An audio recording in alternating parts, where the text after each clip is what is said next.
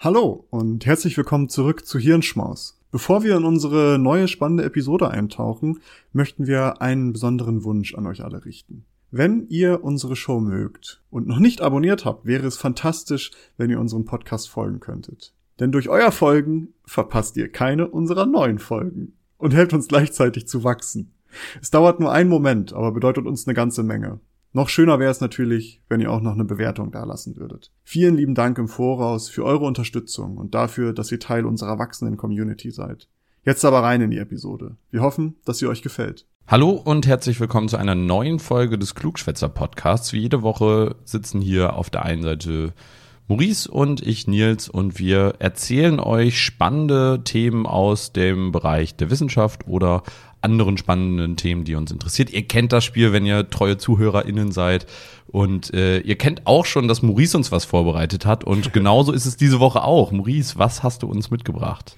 Ich habe äh, etwas Interessantes mitgebracht und ich kann schon mal anteasen, dass das im Grunde ein Zweiteiler ist. Also diese Episode ist in so eine lange Episode und danach wird es nochmal einen kleinen Lunchbreak geben, der darauf aufbaut. Aber ich möchte gar nicht lang drum rumschnacken. Und zwar geht es heute um Träume und Träumen. Und vielleicht als Einleitung erstmal, dass Träume für die Menschheit eigentlich schon immer eine relativ große Rolle gespielt haben. Also zum Beispiel weiß man, dass es in Mesopotamien schon sogenannte Traumhütten gab, um äh, mit Hilfe von Träumen in die Zukunft zu schauen. Das war so das, das Ziel hinter diesen Traumhütten.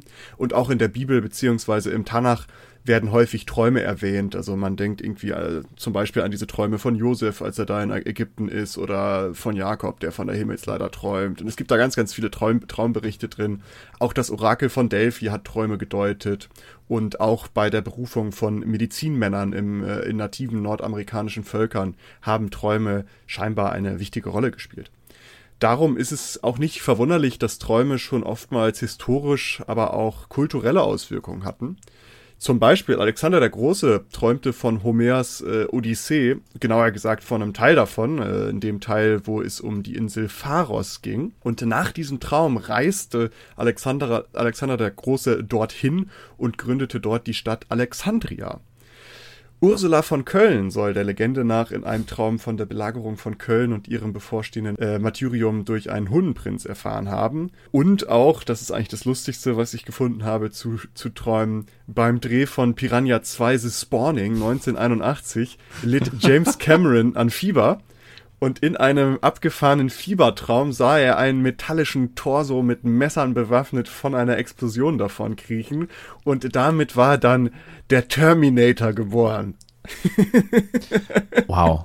Also hätten wir, gäbe es nicht diese Träume, dann würde uns dieses Meisterwerk wirklich ähm, ja. fehlen. Ja, du, es ist. Ja, es würde äh, fehlen. Es ist tatsächlich ein Meisterwerk. Sehr großer Einfluss auf Popkultur gehabt. Jeder kennt's. I'll be back. Genau, I'll be back. Hasta la vista. Hasta la Into the Chopper. ah, nee, ist ein anderer Film von ihm. Aber was ich damit so zeigen wollte, ist, dass Träume halt schon immer eine Relevanz gespielt haben und auch Auswirkungen haben auf unser, auf unsere Kultur oder auf Geschichte. Und gibt es ganz, ganz viele Beispiele zu. Ich habe jetzt einfach nur mal so drei rausgepickt, die ich irgendwie interessant fand.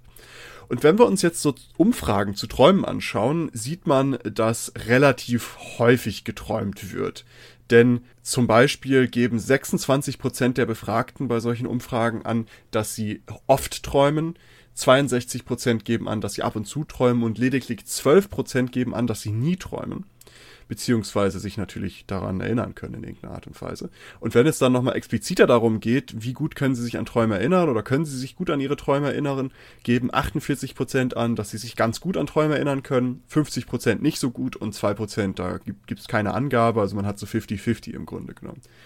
Und die weit verbreiteten Motive, die in Träumen vorkommen, sind auch interessant. Also Arbeit steht ganz, ganz oben drauf, Reisen, äh, verstorbene Be Bewegungsunfähigkeit ist auch unter den Top 5. Dann kommt Geld. Bewegungsunfähigkeit, also dass du einfach ja. träumst, dass du stationär irgendwo rumsitzt. Scheinbar, 22 Prozent haben das in dieser Umfrage angegeben. Und dann gibt es noch Motive wie zum Beispiel Fallen, Fliegen, irgendwas mit Wasser, mit Angreifen, oh ja. dass man angegriffen wird, Tod, Verfolgung, Flucht und Krieg. Also es wird nur schlimmer. Kennst du diese Fallenträume, in denen man dann wach wird, so mit so einem ja. Schreck, weil man so denkt, man fällt irgendwie irgendwo das, runter? Das altbekannte Zucken. Man plötzlich, Ja. Und dann so denkt, oh, ich habe das ganz oft, dass ich auch einfach nur stolper im Träumen und dass das dann schon reicht, dass ich so ein Ja, ja, genau. Der habe. Stolpern irgendwie auf jeden Fall dieses, dieses Fallengefühl. Ich habe das auch ganz oft, wenn ich aus dem Bett falle und gleichzeitig träume ich dann, dass ich auch hinfalle. Ja, das ist, äh, das ist natürlich dann praktisch.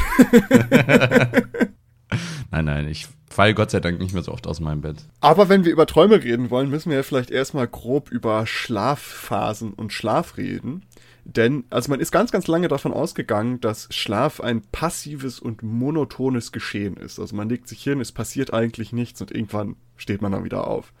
Aber in den 50er Jahren hat man dann so Untersuchungen mit EEGs gemacht und hat dann geschaut, okay, was für Gehirnregionen sind vielleicht aktiv, während man schläft. Und da hat man festgestellt, dass Schlaf schon verschiedene Stadien hat, in denen jeweils verschiedene charakteristische Gehirnsequenzen auftreten.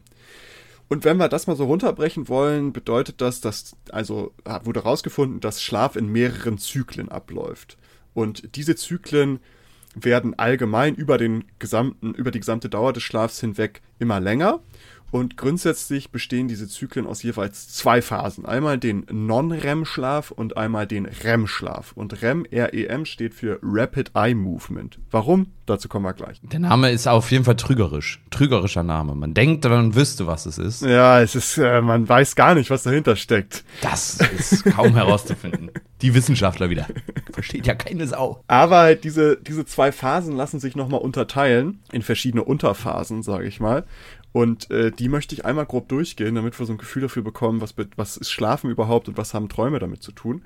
Denn also im Grunde genommen gibt es einmal den N1 oder die, die Phase 1, das ist ein Non-REM-Schlaf. Und die dauert für gewöhnlich so eins bis fünf Minuten und markiert so den Übergang vom Wachsein zum Schlaf. Und das ist noch ein recht leichter Schlaf, bei dem der Herzschlag, die Atmung und die Bewegung der Augen langsamer werden und die Muskeln entspannen sich so langsam. Und ebenso werden die Gehirnaktivitäten bzw. die Gehirnwellen langsamer im Vergleich zum Wachsein. Daran anschließend kommt dann natürlich N2, ist auch eine Non-REM-Schlafphase und das ist eine Phase des leichten Schlafs, bevor man so in den Tiefschlaf einsteigt und Herzschlag und Atmung wird noch weiter heruntergefahren und die Muskeln entspannen sich auch noch mal mehr. Die Körpertemperatur fällt und die Augen stehen dann plötzlich still. Gehirnaktivität wird auch weiterhin langsamer, allerdings gibt es so kurze Aktivitätsschübe, die man beobachten kann.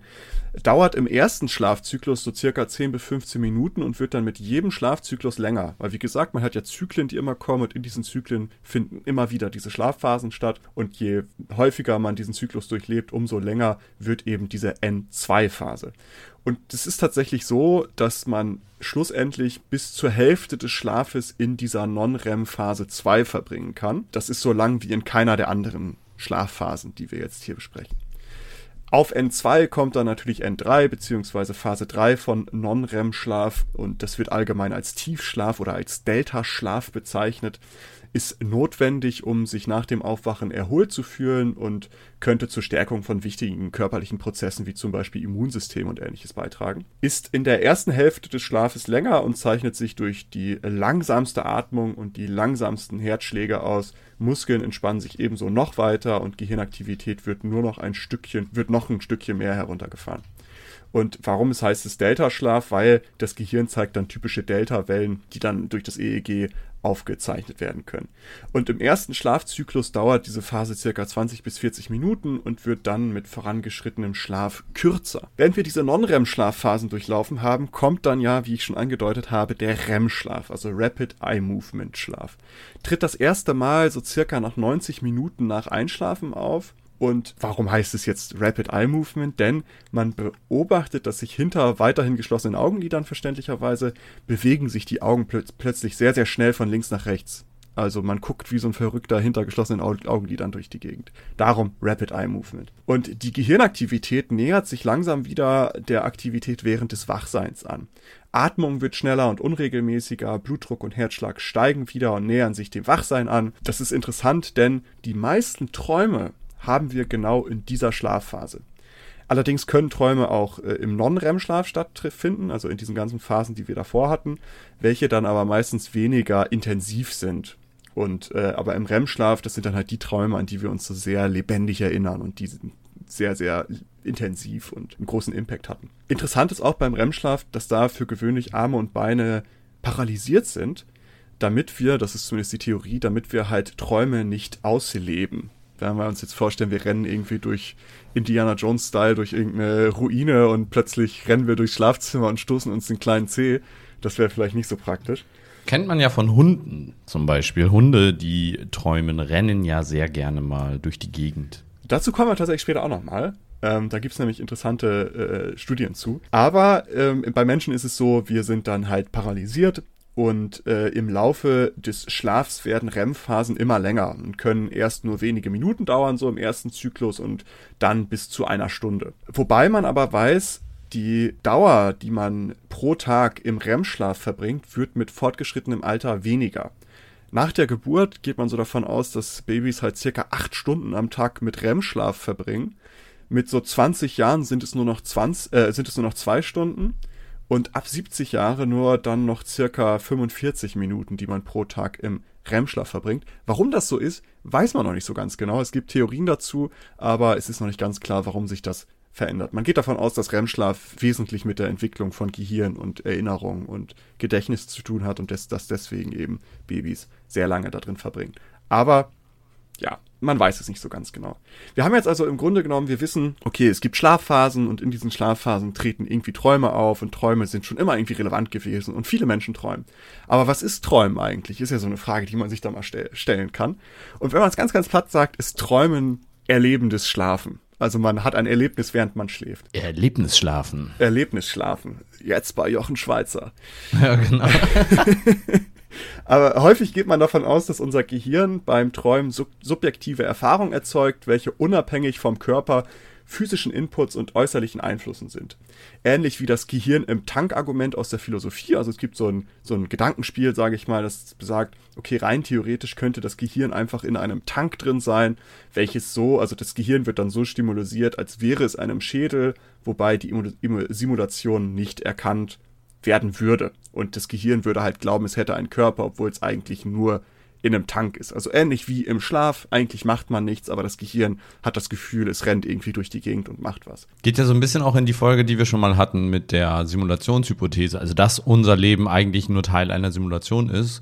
Äh, falls ihr da irgendwie mehr zuhören wollt, könnt ihr da mal reinskippen. Auf jeden Fall. Dass unser Hirn da solche Sachen irgendwie checkt, das kennt man ja auch von diesem Experiment, wo man den Arm durch so einen Fake-Arm austauscht. Ich weiß nicht, ob mhm. da noch was zukommt, aber nee. kennst du das? Ja, das kenne ich mit ähm, dem, wo man so mit einer Feder rüberstreicht. Genau, genau. Gleichzeitig, also in der, also man versteckt so gesehen den echten Arm, legt den so gesehen hinter eine Wand und er tauscht den, den Arm dann durch so einen Fake-Arm, der dann da liegt und man bewegt seine Hände nicht und zur gleichen Zeit wird dann mit einer Feder äh, über die Hand und die Fake-Hand gestrichen und irgendwann hört man dann auf, über die echte Hand zu streichen und der Mensch denkt, dass dann da immer noch Berührung stattfindet. Ich weiß nicht, wie legit das ist. Ich habe da nur Videos zu gesehen. Ob das wirklich 100% stimmt, weiß ich nicht. Aber ich könnte mir gut vorstellen, dass das stimmt. Also ich habe dazu, glaube ich, schon ein, zwei Studien gesehen, weil es gibt dann ja auch das Phänomen, dass die dann erst drüber streichen und irgendwann hauen sie dann mit dem Hammer nur noch ja. auf den Fake-Arm und die Leute spüren halt Schmerz. Also der, das Gehirn gaukelt es halt vor, so. Ja, Foltermethoden, die man nicht nachverfolgen kann.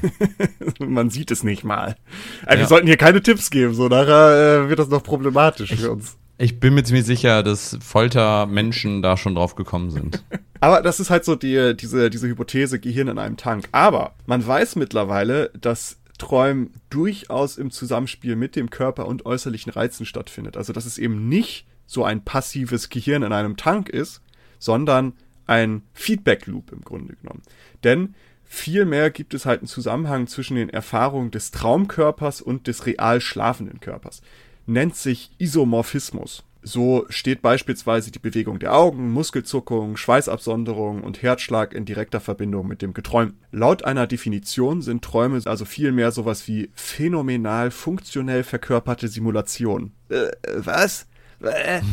Was bedeutet das? Phänomenal verkörpert, das bedeutet die Erfahrung des Daseins in einem Traum. Funktional verkörpert beschreibt wiederum den kausalen Zusammenhang zwischen dem phänomenal, zwischen der phänomenalen Verkörperung, also im Traum, und dem sensorischen Input sowie dem motorischen Output des physischen Körpers, also des Körpers, des, des, der einfach schlafend da liegt. Demzufolge ist das Gehirn beim Traum also nicht in einem Tank, sondern eher in einem ständigen Feedback-Loop mit dem Körper. Und wenn wir jetzt noch ein bisschen genauer auf dieses Isomorphismus eingehen, gibt es dazu viele interessante Dinge, die rausgefunden wurden.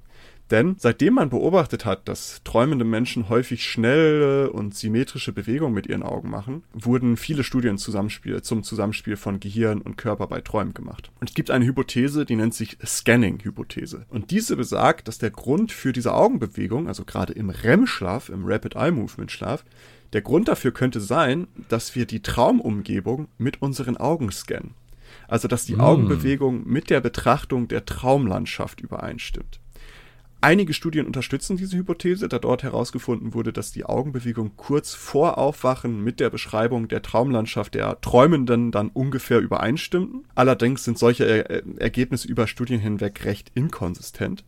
Was aber auch dafür spricht, für die Scanning-Hypothese, ist, dass unsere Gehirnaktivitäten während des Träumens ungefähr denen entsprechen, als würden wir im wachen Zustand visuelle Eindrücke verarbeiten. Äh, auch zum Isomorphismus gibt es Studien zu luziden Träumen. Also für alle, die nicht wissen, was luzides Träumen ist, das sind Menschen, die die Fähigkeit haben, Träume zu kontrollieren, also die dann bewusst wissen, okay, ich träume hier und ich kann Einfluss auf den Verlauf von Träumen nehmen also es gibt Studien dazu und die weisen auf, auch auf so einen Isomorphismus hin. Und zwar, so gibt es beispielsweise Studien, bei denen luziden, luzide Träumer bewusst im Traum nach links und rechts geschaut haben, was wiederum mit Augenbewegungen nach links und rechts korrespondierten. Also die haben im Traum nach links und rechts geguckt und beim schlafenden Körper die Augen haben sich dann auch entsprechend nach links und rechts bewegt.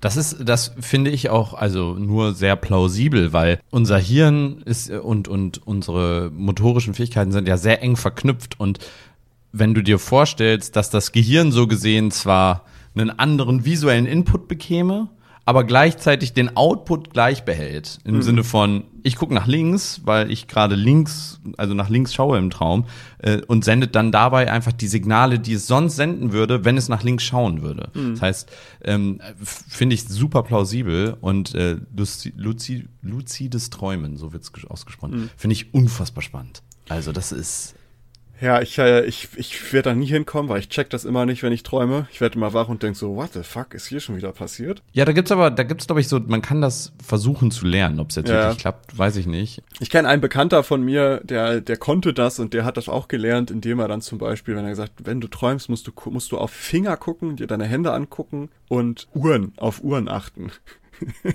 hab ich gesagt, naja, das muss ich aber auch erstmal checken, so, weißt du, dass ich ja, darauf ja, achte, genau, dass ich da träume, ja so, wie, wie läuft denn das dann? Weil er meint, genau. häufig ist es so, dass in Träumen halt nicht fünf Finger an der Hand sind, sondern halt mehr oder weniger und dass Uhren halt keine, keinen Sinn ergeben. Naja, aber ja, habe ich auch gedacht, naja, es bringt mir ja jetzt nicht wirklich weiter, weil dann muss ich ja auch checken, dass ich im Traum bin, damit ich sagen kann, so, es könnte es sein, dass ich gerade träume? Moment mal, ich gucke mir mal bewusst meine Hände an. Ja, was ich gehört habe, ist, äh, dass man sich überhaupt erstmal bewusst machen sollte, dass man träumt und damit anfangen sollte, Traumtagebücher und so einen Kram zu führen und dann sich da darüber hinweg, sage ich mal, diese das Bewusstsein für das Träumen äh, ja, zu äh, erzeugen, dass man dann eben in Träumen, Traumsituationen da mehr drüber nachdenkt. Und ähm, ich habe in, in einer Dokumentation, nenne ich es mal, äh, gesehen, dass man auch äh, hier Kreisel drehen sollte. Wenn die unendlich lange drehen, hat mir äh, Leonardo DiCaprio war glaube ich, gezeigt, dann äh, ist man am Träumen. Ja, dann bist du War aber auch im, im Limbus im schlimmsten Fall, ja, ja. Ja, im Worst Case wäre wär ich da. Dann, dann kommst du nie wieder raus. Genau, wir schweifen ab. Aber ähm, ähnliches, was man auch finden konnte, dass, also, ne, luzide Träumer, wenn die sich im Traum umblicken, korrespondiert das mit der realen Augenbewegung. Was die auch können, ist, die können durch Bewegung im Traum halt bewusst Zuckungen im Unterarm hervorrufen die dann damit korrespondieren. Schatz, ich hab dich aus Versehen nur geschlagen. Das war, ich war am Träumen, du. Es äh, ganz abgefahrene Sachen können Leute im luziden Träumen. Die können ebenso ihre Schweißabsonderung sowie Bewegung von Brust- und Bauchmuskeln kontrollieren, damit das halt in, mit dem Traum übereinstimmt. Es gibt sogar Leute, die im luziden Träumen reale Brain-Computer-Interfaces gesteuert haben. Auch dazu gibt es äh, Studien. Also Brain-Computer-Interfaces, dazu haben wir auch schon eine Episode gemacht. Zieht euch das gerne rein. Aber auch dazu gibt es Leute, die während sie geschlafen haben, beim luziden Träumen bewusst Brain-Computer-Interfaces in der realen Welt, sage ich mal, gesteuert haben. Ganz abgefahrener Scheiß. Aber es ist auch so, dass halt viele davon ausgehen, dass jetzt nicht nur bei luziden Träumen der Inhalt der Träume physisch sich auf den schlafenden Körper auswirken, sondern halt generell. So können zum Beispiel Albträume mit schnellerem Herzschlag, schnellerer Augenbewegung und mehr Schweißabsonderung in Verbracht, äh, Verbindung gebracht werden, so als Beispiel dafür. Äh, das führt auch zum Beispiel dazu, dass einige behaupten, dass Menschen halt mit posttraumatischen Belastungsstörungen durch Albträume retraumatisiert werden könnten ist ja auch das, was man dann immer in so einem Film sieht, ne, dass Leute irgendwie aus dem Krieg zurückkommen und dann immer das träumen und das scheint halt ähm, sehr belastend zu sein für diese Menschen, logischerweise. Gerade wenn du halt das nicht mehr unterscheiden kannst. Traum, man, häufig hat man das ja, man träumt und man weiß gar nicht, dass das jetzt ein Traum ist. Erst im Nachhinein. Die Frage ist ja, äh, was bewirkt da was, ne? Ist nicht mhm. vielleicht die posttraumatische Belastungsstörung der Grund für den Traum? Weil offensichtlich dein Gehirn ja noch Sachen verarbeitet und du eigentlich also nach wie vor traumatisiert bist und ja, naja. Aber auf jeden Fall kann ich mir das gut vorstellen. Stell dir mal vor, dir du bist in einer Ausnahmesituation gewesen, psychisch oder physisch oder wie auch immer und oder beides träumst dann ja genau oder beides und träumst dann regelmäßig davon möchte ich mir nicht vorstellen ja. ist auf jeden Fall glaube ich kein schöner Traum äh, das äh, wage ich auch mal zu behaupten aber wir haben ja jetzt okay es gibt Schlafphasen ähm, wir haben ungefähr über Isomorphismus was ist was sind Träume überhaupt wie spielt das mit dem Körper zusammen und die große Frage die man sich ja eigentlich stellt bei Träumen ist warum eigentlich? Warum träumen wir? Es macht ja irgendwie, ne, warum? Und äh, da kann ich schon mal direkt vorwegnehmen, wir wissen das nicht so ganz genau. Aber es gibt sehr viele Theorien dazu und einige möchte ich einmal mit euch gemeinsam durchgehen. Und zwar, es gibt eine sehr, sehr klassische und auch recht bekannte Theorie, natürlich vom psychologischen Großmeister Sigmund Freud, der hat natürlich seinen Senf dazu gegeben, hat ein sehr berühmtes Buch dazu geschrieben, ähm, Traumdeutung zu Traumdeutung, und der sagt, dass Träume aufgrund von verdrängten Triebregungen infantil libidöser Art entstehen. Natürlich. Also im, im Grunde, du willst deine Mutter vögeln. Wahrscheinlich. Ja, ja äh, so im Groben stimmt das schon. Aber die Argumentation geht im Grunde um folgendermaßen. Also er sagt, Menschen sind Triebwesen, die, die auch sehr starke sexuelle Triebe haben, aber die Gesellschaft und ihre Moralvorstellungen führen dazu, dass diese Triebe ständig unterdrückt werden. Und auf, aufgrund dieser ständigen Unterdrückung der Triebe erschaffen Menschen einen innerpsychischen Zensor, der verhindern soll, dass die Triebe in ihrer Reinform geäußert werden können. Träume allerdings bieten dann eine Möglichkeit, diesen Zensor zu umgehen und, ich sag mal in Anführungsstrichen, Druck abzulassen. Denn indem sich die Triebe im Traum als harmlose Symbole zeigen, können diese auch den innerpsychischen Zensor umgehen. Laut Freud ist ein Traum also eine verzerrt, ein verzerrter Kompromiss zwischen diesem innerpsychischen Zensor und den infantil libidösen Trieben, um diese halt nichtsdestotrotz ausleben zu können. Relevant ist dies für ihn vor allem deswegen, da er darin halt den Schlüssel zum Unterbewussten im Seelenleben sieht, da die verzerrten Symbole gedeutet werden können. Traumdeutung ist somit nach Freud der Königsweg der Psychologie. Mhm. Also grob zusammengefasst, er sagt, wir alle haben irgendwie Lust auf Sex und das schon seitdem wir klein sind und wir unterdrücken das die ganze Zeit und im Traum können dann Triebe in verzerrter Art und Weise endlich ausgelebt werden. Damit wir halt, damit wir nicht platzen vor massenhaft unterdrückten Trieben. Ist eine sehr klassische Definition, aber äh, oder Theorie, aber die existiert immer noch. Also ist immer noch da und hat auch immer noch Relevanz. Hm, es gibt aber noch andere, also zum Beispiel äh, Karl Gustav Jung war ja auch äh, mit Freud zusammen und haben sich irgendwann auseinandergelebt, sag ich mal, also nicht zusammen, es waren kein Pärchen, aber die haben halt zusammen ge, ich glaube, Christoph Jung, äh, Karl Gustav Jung war ein Schüler von Freud. Ja. Und äh, auch, auch C.G. Jung sieht, der, sieht Träume als den Königsweg in der Psychologie. Allerdings sind Träume für ihn keine verzerrten Kompromisse wie bei Freud, sondern unmittelbar deutlich werdende Darstellung der inneren Wirklichkeit der schlafenden Person. Also es muss da nicht irgendwie Symbole oder ähnliches, ähm, die dann verzerrt werden. Und ebenso geht halt Jung davon aus, dass die Bedeutung von Träumen und dessen Inhalten nicht allgemein definiert werden können, so wie Freud das macht. Der sagt dann zum Beispiel, das Messer steht für du möchtest mit jemandem Sex haben oder was auch immer, sondern dass die, die Träume individuell betrachtet werden müssen und dann in Abhängigkeit vom kollektiven Unbewussten beziehungsweise von Archetypen gesehen werden müssen. Archetypen ist eine große Theorie von äh, C.G. Jung und die besagt im Grunde genommen, dass, dass es allgemein vorhandene psychische Grundstrukturen menschlicher Vorstellungs- und Handlungsmuster gibt. Und das sind dann halt unbewusste oder unterbewusste Faktoren, äh, die das Verhalten und das Bewusstsein beeinflussen. Und die zeigen sich in so archetypischen Symbolen oder Verhaltensweisen, die oftmals auch kulturübergreifend identische Assoziationen bei Menschen hervorrufen. Er sagt halt, es gibt irgendwie so Grundmarker, psychologische Grundmarker in allen Menschen, die kulturübergreifend mit ähnlichen Inhalten gefüllt werden. Daneben gibt es dann natürlich noch ganz, ganz viel mehr Theorien. Zum Beispiel, Träume sind dafür da, um das Gehirn von unnötigen Informationen zu bereinigen. Wir kriegen ganz, ganz viel Informationen rein. Nils hatte es im letzten ähm, Lunchbreak schon angedeutet, Doomscrolling. Wir haben ganz, ganz viel Informationen und scrollen die ganze Zeit durch und unser Gehirn hat aber nur eine gewisse Kapazität und Träume sind dann dafür da, all das Unnötige, was wir als unnötig empfinden, einfach mal kurz von der, von der Platte zu wischen zu sagen, das ist jetzt raus und das träumen wir dann irgendwie in einem absurden Zusammenhang und dann wird das gelöscht. Eine ähnliche Theorie ist, dass wir ähm, zwar nicht, nicht Informationen oder Erinnerungen löschen, sondern dass Träume dafür da sind, um Erinnerungen zu verknüpfen und zu verfestigen und um Informationen zu verarbeiten. Also im Grunde genommen das Gegenteil davon, dass wir im Traum halt unseren Harddrive, sage ich mal, halt ordnen, organisieren, resetten. Wie hieß denn das früher nochmal beim PC immer, wenn man irgendwie, da hat man nochmal defragmentieren. defragmentieren. Defragmentieren, genau das. Da hat man mal kurz das Gehirn defragmentiert. Das ist aber nochmal, ich glaube, ja, defragmentieren wird ja nur die nötigen Schnipsel wieder zusammensetzen. Ja, äh, vielleicht, vielleicht hinkt die Analogie auch, aber ist ja auch egal. Zumindest, das ist auch eine Theorie, dass Träume halt dafür da sind. Andere besagen, dass Träume eher dabei bleiben, Erfahrung aus dem, also eher dafür da sind, Erfahrung aus dem Wachleben zu reflektieren und um schwierige Emotionen und Gedanken zu verarbeiten. Also, dass man sich dann im Traum unterbewusst sich mit Problemen beschäftigt. Andere wiederum sagen, dass Träume unseren Fight-or-Flight-Instinkt trainieren. Fight-or-Flight ist ja dieses evolutionäre kämpfen wir oder fliehen wir, was, was machen wir in einer Situation und dass Träume im Grunde genommen dafür da sind, um uns auf mögliche gefährliche Situationen vorzubereiten. Andere wiederum sagen, dass Träume nur dafür da sind, um das Gehirn während des Schlafens aktiv zu halten, damit dies weiterhin gut und richtig funktionieren kann und halt nicht rostet, sage ich mal, denn wer rastet, der rostet.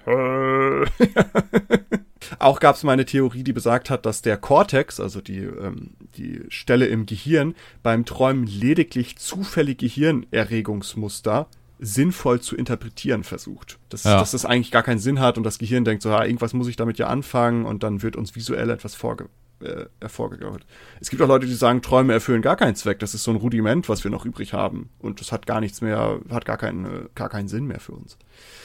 Wir merken also, es gibt ganz, ganz viele Theorien und zu jeder Theorie könnte man sagen, naja, aber irgendwie spricht ja das und das dagegen. Und irgendwie passt das auch noch nicht so ganz zusammen. Äh, es kann also irgendwie ein Gewurstel aus allem sein. Wir wissen es nicht. Wir wissen nicht, warum wir träumen. Und wir werden es wahrscheinlich auch nie rausfinden, denn es ist schwierig. Es ist schwierig, das natürlich irgendwie herauszufinden, warum wir träumen. Aber dazu gleich später nochmal. Du hattest es gerade schon angesprochen, als du über Hunde geredet hast und dass die sich ja auch manchmal im Schlaf bewegen. Und das bringt uns vielleicht zur Frage, beziehungsweise vielleicht beantwortet das die Frage schon in gewissen Teilen, können nur Menschen träumen? Äh, und es ist bekannt, dass Tiere beim Schlafen auch den REM-Schlaf durchlaufen. Hatten wir am Anfang REM-Schlaf, da finden die meisten lebendigen Träume statt. So verbringt zum Beispiel das Schnabeltier, eins meiner Lieblingstiere, by the way, äh, beispielsweise circa acht Stunden pro Tag in, im REM-Schlaf. Acht Stunden ist der da unterwegs. Und ist, wie Babys. Äh, wie Babys, genau. Und ist damit so Spitzenreiter unter den Tieren. Also es gibt kein Tier, was mehr Zeit im REM-Schlaf verbringt. Wohingegen Delfine nur sehr wenig Zeit im REM-Schlaf verbringen. Und das sind so die, ja, der Vergleich zu dem Schnabeltier, äh, sind das so die, die REM-Schlafverlierer, sag ich mal. Aber auch bekannt dafür, dass sie sehr intelligent sind, ne? Vielleicht ist das Träumen, vielleicht sind die Delfine auch klüger als wir. Je weniger REM-Schlaf Tiere brauchen, desto mehr äh, Intelligenz besitzen sie eventuell. Oder vielleicht, wenn sie noch REM-Schlaf haben würden, würden sie noch intelligenter sein und hätten schon längst die Weltherrschaft an sich gerissen. Ja, zum Glück haben sie dann nicht so viel REM-Schlaf. Das ist vielleicht, dann ist vielleicht doch ganz gut. die Delfine, ich glaube, die wären brutal. Die vergewaltigen doch Menschen aus Spaß. Aus, äh, ja, die, die machen ja ganz vielen abgefahrenen Kram. Interessante Tiere, interessante Tiere. ähm, also nicht, dass die, dass die Menschen aus Spaß vergewaltigen, aber die haben ja schon interessante Fälle. Also ich glaube, die haben ja auch so ein Plankton, was die gemeinsam, was die dann rumreichen, wie so ein, wie eine Marihuana-Zigarette, um, um high zu werden. Aber das ja. sind ganz, ganz andere Dinge. Ähm, aber wir wissen äh, auch bei Delfinen, die verbringen sehr, sehr wenig Zeit im REM-Schlaf. Aber wie finden wir denn dann raus, ob diese Tiere dann auch träumen? Nur weil sie REM-Schlaf durchmachen, heißt es ja nicht, dass sie, äh, dass unbedingt träumen. Und es gibt Experimente dazu, die auch schon älter sind und auch ein bisschen neuer und die sind, ähm, ich sag mal so, interessant. 1965 hat man zum Beispiel ein Exper Experiment gemacht, wo man Katzen einen Teil des Gehirnstamms entfernt hat, der halt dafür zuständig ist, dass die während des REM-Schlafs paralysiert sind. Als die Katzen dann geschlafen haben und sich in dieser REM-Phase befanden, lagen diese nicht mehr still, sondern liefen umher und verhielten sich so relativ aggressiv. Dies könnte halt ein Anzeichen dafür sein, dass die Katzen von Aktivitäten aus ihrem wachen Leben träumten und diese dann im REM-Schlaf auslebten, weil sie nicht mehr paralysiert waren. Äh, weitere ähnliche Untersuchungen erzeugten die gleichen Ergebnisse. So konnte beispielsweise beobachtet werden, dass Katzen im Schlaf Verhalten aufzeigten, als wären sie auf der Jagd auf Mäuschen und waren dann so Predator-Style unterwegs und haben versucht, da Fressen zu finden. Gleiche Muster zeigten sich dann auch bei schlafenden Hunden die dann plötzlich angefangen sind zu rennen oder so. Es gibt auch lustige Videos im Internet, wo dann halt ein Hund liegt und plötzlich anfängt, so mit den Beinchen zu bewegen. Einige rennen dann auch los und rennen gegen die Wand, was dann vielleicht nicht mehr so lustig ist. Das heißt, man kann schon irgendwie darauf schließen, dass die vielleicht sowas äh, erleben wie Träumen. Eine andere Untersuchung mit Ratten lässt ebenso den gleichen Schluss zu, dass halt Tiere träumen können, denn da wurden die Gehirnaktivitäten der Tiere aufgezeichnet, während diese durch ein Labyrinth liefen. Und auch wurden die Gehirnaktivitäten aufgezeichnet, während diese Ratten am Schlafen waren. Im Schlaf konnte während der REM-Phase festgestellt werden, dass das Gehirn der Ratten die gleichen Gehirnaktivitäten zeigte, als würde das Tier gerade durch dieses Labyrinth irren, was es ja vorm Schlafengehen gemacht hatte. Dabei konnte man sogar anhand der neurologischen Signale feststellen, wo die Ratte sich im Traum gerade genau in diesem Labyrinth aufhielt und ob sie stand oder lief. Also man konnte das so mappen im Grunde genommen, dass man sehen konnte, okay, jetzt gerade träumt sie davon, sie läuft um diese Ecke hier und da bleibt sie jetzt Verrückt. stehen ganz abgefahren. Also auch das spricht dafür, Total. dass Tiere äh, träumen können. Auch bei Vögeln konnte man das beobachten, bei, äh, bei den Zebrafinken. Bei denen ist es so, vielleicht als Grundlage, diese haben halt eine ganz äh, große Variation von Melodien, die die singen. Und das, das, damit, damit kommen die nicht zur Welt, sondern die müssen diese Melodien ihrer Lieder erst lernen und haben dafür halt ganz spezielle Hirnregionen, die explizit für dieses Singen der Melodien oder der, für das Singen dieser bestimmten Noten zuständig sind. Das Feuern dieser Hirnregion wurde aufgezeichnet, während die da halt irgendwie unterwegs waren und ihre Liedchen getrellert haben, womit man so eine Gehirnkarte der Zebrafink-Melodien anfertigen konnte. Als man dann die Gehirnaktivität dieser Vögel im Schlaf aufgezeichnet hat, sah man ebenso, dass dort die gleichen Gehirnaktivitäten stattfanden, als würden diese ihre Lieder halt im wachen Zustand singen. Es scheint also so zu sein, als würden diese Finken ihre Songs im Schlaf träumen und damit verfestigen was wiederum für die Hypothese spricht, dass man träumt, um Informationen zu verarbeiten oder um Informationen zu verfestigen. Es gibt viele Hinweise darauf, dass Tiere träumen. Aber ob dieses Verhalten wirklich mit Träumen gleichzusetzen ist, bleibt halt irgendwie unklar. Denn was ist Träumen denn genau? Und was hat das mit Bewusstsein zu tun? Wissen wir nicht. Habe ich ja gerade schon angerissen. Wir wissen nicht, warum wir träumen und wir können auch nicht wirklich sagen, was Träume dann genau sind. Grundlegend kann man aber davon ausgehen, dass Tiere so etwas Ähnliches erleben wie wir, wenn sie schlafen. Also in irgendeiner Art und Weise ein erlebendes Schlafen haben. Wenn wir das so mal zusammenfassen, dieses ganze Träumen und warum träumen wir, finden wir raus, dass Träume sind sowas wie Filme im Kopf, während wir schlafen eigentlich. Und die können spannend sein, die können lustig sein, die können traurig sein oder auch gruselig. Und sie sind irgendwie Teil von uns, können uns beeinflussen und uns Dinge über uns selbst offenbaren, Sie zeigen uns vielleicht, was uns unterbewusst beschäftigt, geben uns neue Perspektiven, verarbeiten negative Emotionen, sind meist mysteriös, aber immer irgendwie auch faszinierend. Und Menschen und Tiere können träumen scheinbar. Bei Menschen ist bekannt, dass diese sich häufig an Geträumtes erinnern können und dass in den Träumen sehr viele verschiedene Motive und Inhalte vorkommen können. Wir wissen, dass während der REM-Phase eines Schlafzyklus die intensivsten und die meisten Träume auftreten, zumindest soweit wir uns daran erinnern können, und dass Träume ein komplexes Zusammenspiel von Gehirn, äußerlichen Input und muskulären Outputs sind. Allerdings haben wir keine wirkliche Ahnung davon, warum wir überhaupt träumen, und dies empirisch zu definieren ist auch irgendwie kaum möglich. Träume werden darum wahrscheinlich weiterhin irgendwie ein Mysterium bleiben, ähnlich wie halt das Bewusstsein ist ja genau die gleiche Frage. Es geht ja irgendwie in die gleiche Richtung. Was ist das Bewusstsein? Was sind Träume? Und äh, da wird man vielleicht auch wieder auf den Boden der Tatsachen zurückgeholt, wo man nur noch zur alten sokratischen Formel greifen kann. Wir wissen, dass wir eigentlich nicht wissen. Oder dass wir nichts wissen. Je nachdem. Warum ich dieses ganze Thema aufgerollt habe, und das wird im nächsten Lunchbreak hierauf auffolgend, also nächste Woche, werde ich darüber sprechen. Ich habe äh, ein, ein sehr, sehr interessantes Paper entdeckt, beziehungsweise eine Ausgabe einer Zeitschrift, wo es um ein bestimmtes Thema zu, äh, geht, was mit Träumen zu tun hat. Und das wird ein bisschen abgefahren. Und darum würde ich euch sehr, sehr äh, warm ans Herz legen, nächste Woche hier reinzuschauen. Aber um dieses Thema nochmal noch mal so ein bisschen rund zu machen. Nils, hast du so Träume, an die du dich so erinnerst, die, keine Ahnung, so in deinem Kopf geblieben sind, weil die so absurd waren oder so eigenartig oder es muss jetzt gar nicht mal ein Traum aus letzterer Zeit sein, es kann auch einer sein, wo du sagst, ja, du, ich habe vor einigen Jahren mal das und das geträumt und ich erinnere mich da immer noch dran. Gibt es sowas, so einen ganz speziellen Traum, den du mal hattest? Es gibt das, glaube ich, öfter äh, oder häufiger, dass man so Träume hat, an die man sich auch noch lange Zeit später erinnert.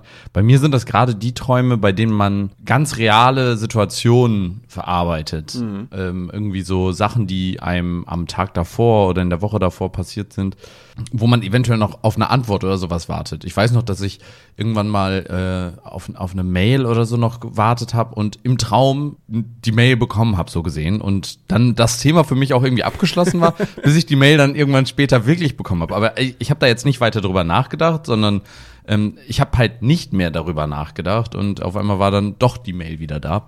Also sowas hatte ich mal und äh, als Kind hatte ich so Träume, an die ich mich, äh, also die ich wiederkehrend hatte. Aber ansonsten, ja, wie gesagt, sind es halt eher so Träume, die dann irgendwie das ganz reale Geschehen irgendwie verarbeiten, an die ich mich, glaube ich, wieder erinnern würde. Hm. Aber jetzt so konkret. Wie ist es bei dir? Äh, ich habe so zwei Träume, die, an die ich mich sehr, sehr genau erinnere, weil die komplett eigenartig waren. Und zwar ein Traum, da habe ich geträumt, ich wäre ein Fahrrad und jemand sehr schweres saß auf dem, auf dem Sattel und hat mich halt gefahren. Und ich habe ja. diesen Druck, im Traum habe ich diesen Druck gespürt und ich habe dieses Unwohlsein gespürt, dass jemand mich steuert.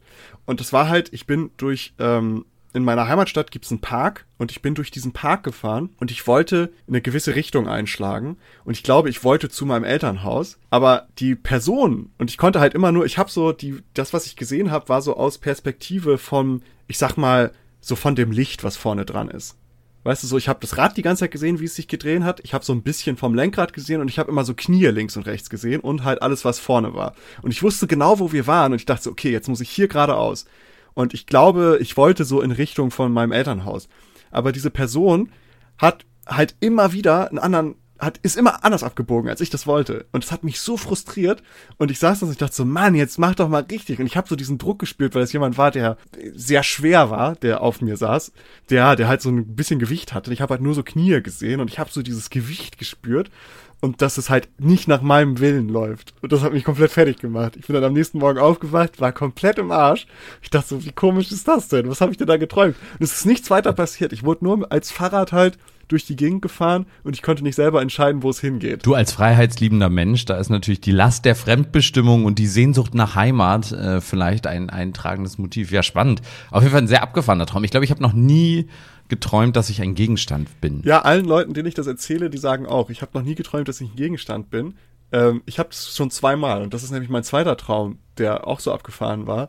Und der war tatsächlich cool. Also der war nicht so schlimm. Da warst du ein Vibrator oder ein Dildo. nee, äh, fast so gut. ich war ähm, äh, eine Türklinke. Nein, Spaß. nee, ich habe geträumt, und das war so richtig Sitcom-Style, ich habe geträumt, ich wäre so eine Handheld-Kamera. Und ähm, das war eine Dreier-WG, zwei Typen und eine Frau. Das waren alles Balletttänzer vom irgendwer, so einem Ballettinstitut in New York. Die haben in so einem in so einem äh, Flat gewohnt, weißt du, in so einem, äh, wie nennt man das denn, wo alles auf ist? Ein Studio-Apartment? Ja, Studio. Genau, genau. mit so, wo so die, die Wände halt kein Putz dran ist und so wie man sich so New Yorker ja, ja, Friends-Wohnung so, so vorstellt.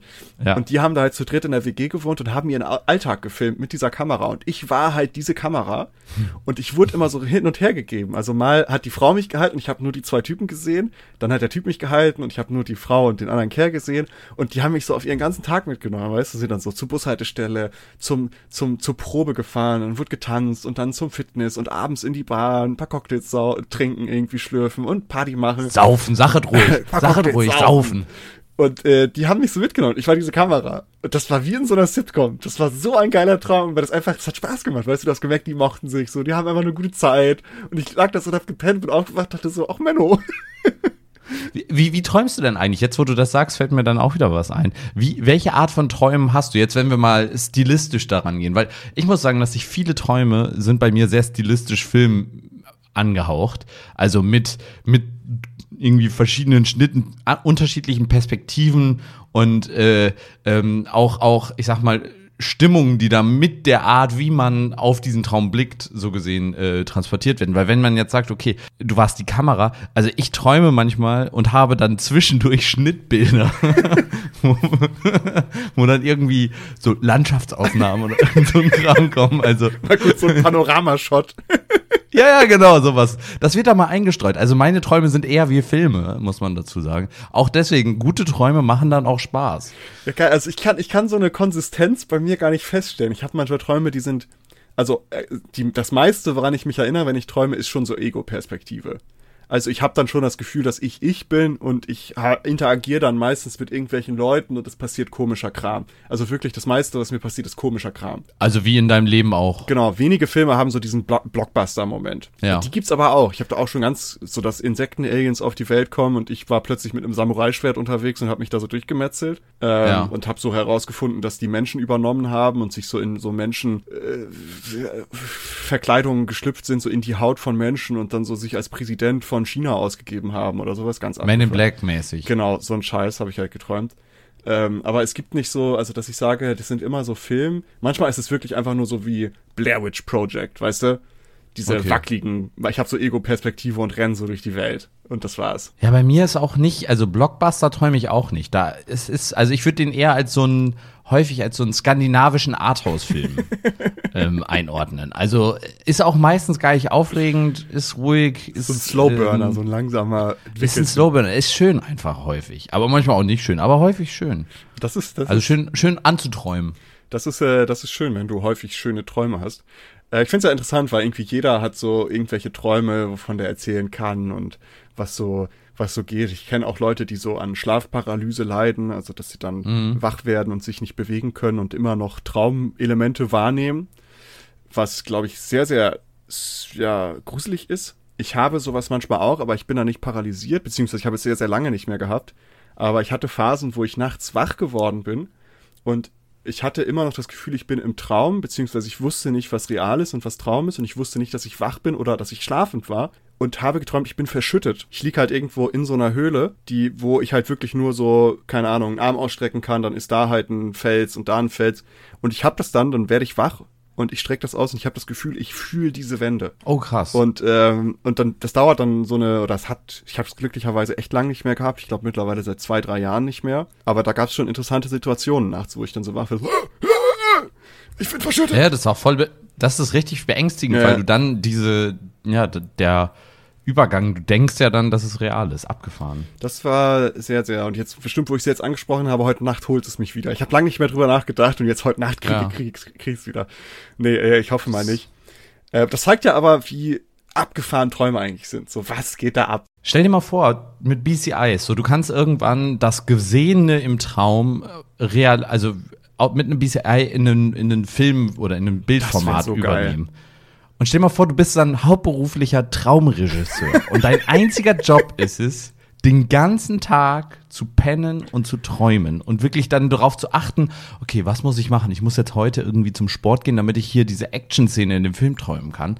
Und du träumst dann diese Filme und weil, weil du dann darauf trainiert bist, diesen, diese möglichst realistischen Träume zu machen, äh, ja, wird es besser als CGI und besser als jeder Film, weil es die reale Vorstellung ist und du so ein klares Bild träumen kannst. Stell dir mal vor, das wäre richtig abgefahren. Ey, ich, vielleicht ich, auch gruselig, ich, aber. Ich glaube, so fern ist das vielleicht gar nicht mehr. Und darüber reden wir jetzt auch gar nicht weiter, weil in so eine Richtung, also nicht darüber, aber in so eine Richtung wird der Lunchbreak nächste Woche gehen. Ähm, es wird mit, oh, genau da bin ich so, aber mit solchen Elementen wird es spielen mit Träumen und Technologie. Was genau das verrate ich natürlich nicht, deswegen müsst ihr nächste Woche wiederkommen. Folgt diesem Podcast hier, damit ihr auf dem Laufenden bleibt. Da bin ich heiß wie Frittenfett. Heiß wie Frittenfett. Und darum ist diese Episode so eine kleine Einleitung. Aber ich fand es trotzdem sehr interessant, weil äh, ich bin jemand, der träumt sehr viel und ich erinnere mich auch sehr viel an Träume. Und es ist interessant, sich mal anzugucken, was wissen wir eigentlich dazu. Und letztendlich muss man feststellen, wir wissen eigentlich, dass wir nicht so wirklich viel wissen, was Träume angeht. Ja. Wir wissen nur das, was man objektiv empirisch beobachten kann. Aber das, was so im Gehirn abgeht, da sind wir ja generell ganz schön schlecht drin, das halt wirklich empirisch zu belegen, warum etwas so ist, wie es ist. Aber äh, ich fand es sehr interessant, mich da einzulesen und ich hoffe, euch hat es auch interessiert. Äh, wir haben natürlich immer noch mal so eine so eine kleine äh, Abschlussfrage, die nichts mit dieser Episode zu tun hat und das würde ich auch diese Woche gerne noch mal machen. Nils, was was kommt bei dir auf den Grill jetzt, wenn das Wetter wieder gut ist? Du bist ja äh, militanter Veganer.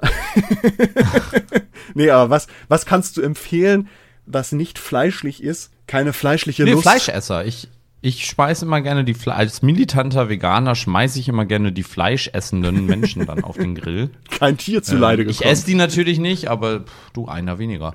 Nee, ähm, ich habe tatsächlich dieses Jahr schon gegrillt Oh. und äh, neben so veganen Burgern, die auch ganz okay sind, also finde ich immer ganz Aber machst du die selber oder ist das so irgendwie schnell? Nee, nee, das war Ja. so ein fertiges, das war, Auch das musste, das musste schnell gehen. Ähm, aber was wir dazu gemacht haben, was äh, überraschend lecker war, total einfach und also wahrscheinlich für viele kein Geheimtipp, ähm, Ananas. Wir haben Ananas Ah. gegrillt, so als, als Snack danach. War ziemlich lecker, wenn man das so gegen Ende, wenn der nicht mehr so heiß ist, der Grill, die noch so ein bisschen drauf, karamellisieren ein bisschen, ne? Mhm. Lecker, lecker. Das ist auf jeden Fall was, was ich empfehlen kann. Und eine Sache, die ich von der Freundin gelernt habe, die aber nicht vegan, aber vegetarisch ist, eine Süßkartoffel in, also so Einschnitte da machen ähm, und dann Zwiebeln, Mozzarella, Knoblauch, ein bisschen Olivenöl rein, ein bisschen Gewürze drüber, die dann einfach auf dem, auf Grill für ein paar äh, gefühlt Stunden und dann wird die schön weich und lecker. Also das ist auf jeden Fall was, was äh, ich sehr empfehlen kann, neben den Klassikern wie irgendwie Banane oder sowas. Ja, das äh, Obst auf dem Grill, das ist auch so ein wildes Ding, ne? Ja. Äh, Spannend, spannend. Äh, ja, ich kann da auch gar nichts hinzufügen. Ich dachte, äh, das ist nur etwas, ich mag das auch gerne so. Cham gefüllte Champignons auf dem Grill finde ich zum Beispiel auch geil. Oh ja, oh ja. So ein oh bisschen ja. Öl auch, ein bisschen Gewürze drüber und dann irgendwie, keine Ahnung, äh, ein bisschen Käse rein oder so. Finde ich auch köstlich. Ja, interessant. Vielleicht, äh, vielleicht äh, fühlt sich hier irgendjemand inspiriert, das mal auf den Grill zu hauen. Ja, oder hat irgendwie die heißen veganen Grilltipps. Das wäre natürlich, schreibt uns gerne bei Instagram eine Mail oder schickt einen Brief an, nee, wir haben keine Postadresse, aber ihr könnt auf jeden Fall uns, Privatadresse, die ist, schreibt mit. genau, folgende und dann jetzt ein Schnitt.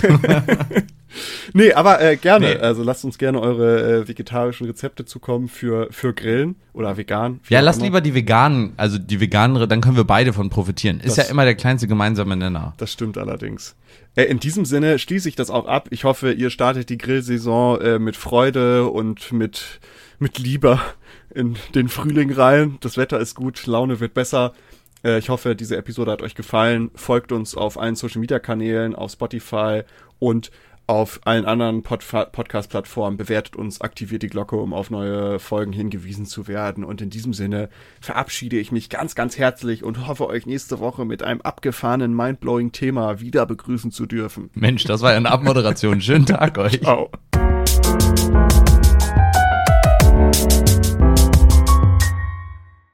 Danke, dass ihr diese Episode komplett gehört habt. Solltet ihr uns hier noch nicht folgen, würden wir uns sehr freuen, wenn ihr unseren Podcast abonniert und bewertet. Wir stecken viel Arbeit in dieses Projekt und freuen uns über jedes Feedback. Folgt uns gerne auch auf Instagram und oder Twitter, wenn ihr absolut nichts mehr verpassen wollt. Links dazu findet ihr in der Episodenbeschreibung. Danke für den Support, hoffentlich bis zum nächsten Mal.